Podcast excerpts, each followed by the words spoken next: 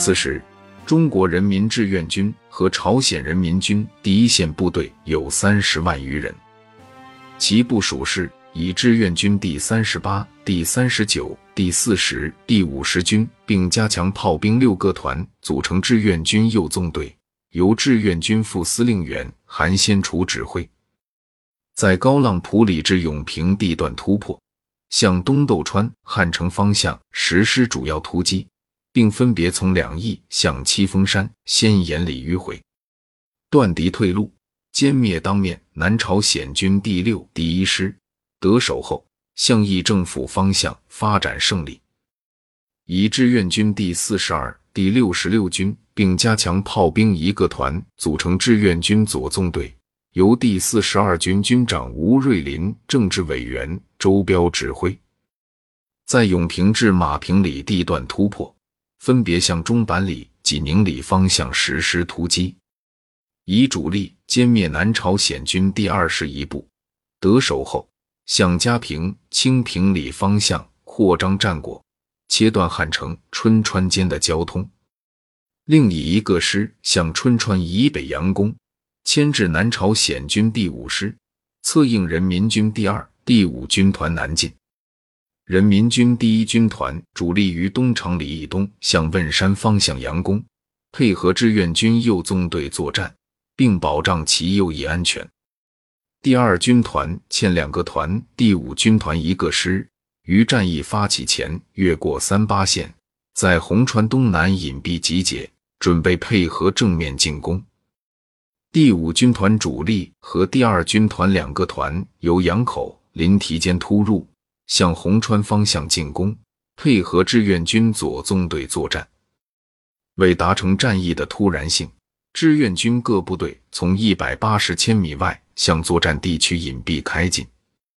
主力在战役发起前一周开始秘密占领进攻出发阵地，同时。将战役发起时间选在一九五零年十二月三十一日晚。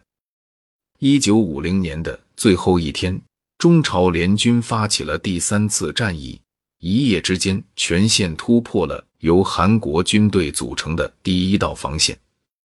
此后不久，驻扎在二线以英美为首的外国军队也跟志愿军缠斗在了一起，联合国军的防线。逐步显露出了崩溃的迹象。然而，乘胜发起第三次战役的志愿军，其实此时心里也越来越没底，因为部队已经极度的疲劳，而且粮弹补给也出现了困难。再加上朝鲜南方的群众基础和北方完全不同，很难得到有力的支援。一向强调军民鱼水情的志愿军，此时。变成了游在刺骨冰水里的鱼。一九五一年一月三日上午，第三次战役开始以来，困扰彭德怀的最大悬念消失了。志愿军情报部参谋跑进彭德怀的指挥部，报告说，他们在美军的无线电电报中接听到了美军准备从汉城撤退的对话。联合国军不打算死守汉城。彭德怀深知。占领韩国的首都将是一个震惊世界的事件，这将是抗美援朝战争取得重大胜利的标志。但是，如果李奇微决心把汉城变成朝鲜半岛的斯大林格勒，那么就不知道还要消耗多少时间和人命才能咬开城门了。如释重负的彭德怀深知此战侥幸。这一天。当镇守汉城正北面的一个英国旅发现美军已经溜之大吉的时候，终于意识到再不跑就来不及了。他们丢弃了阵地，跳上百人团长坦克和卡车，夺路南向而逃。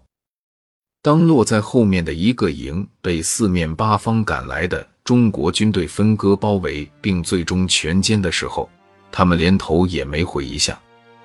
至此。